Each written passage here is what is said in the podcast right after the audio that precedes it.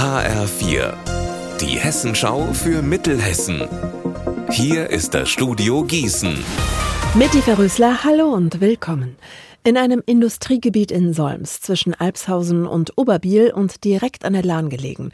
Da sollen bis zu 200 Geflüchtete untergebracht werden. So plant es der Landil-Kreis. Aber die Stadtverordneten in Solms haben heute Abend das letzte Wort.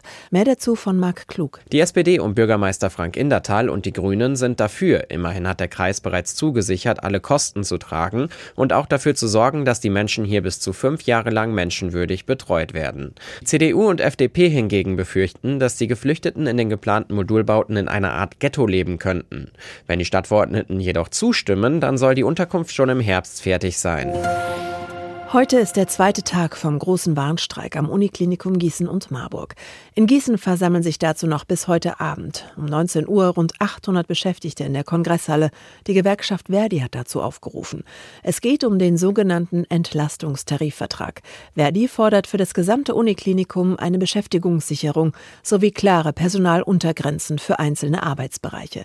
Wie die Forderungen im Detail aussehen, legen die Beschäftigten selbst fest.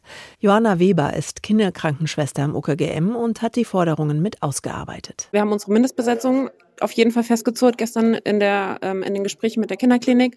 Wir haben uns für das Personal, was abgesehen von der Mindestbesetzung auf Station sein muss, noch entschieden, wie zum Beispiel Erzieher oder Stationshilfen. Also wir wünschen uns, also die Spezialbereiche der Kinderklinik quasi, also wie die Neurologie oder die Onkologie, wir wollen im Frühdienst 3 zu 1 arbeiten, also eine Schwester auf drei Patienten, im Spätdienst 3 zu 1 und im Nachtdienst eine Schwester auf sechs Patienten.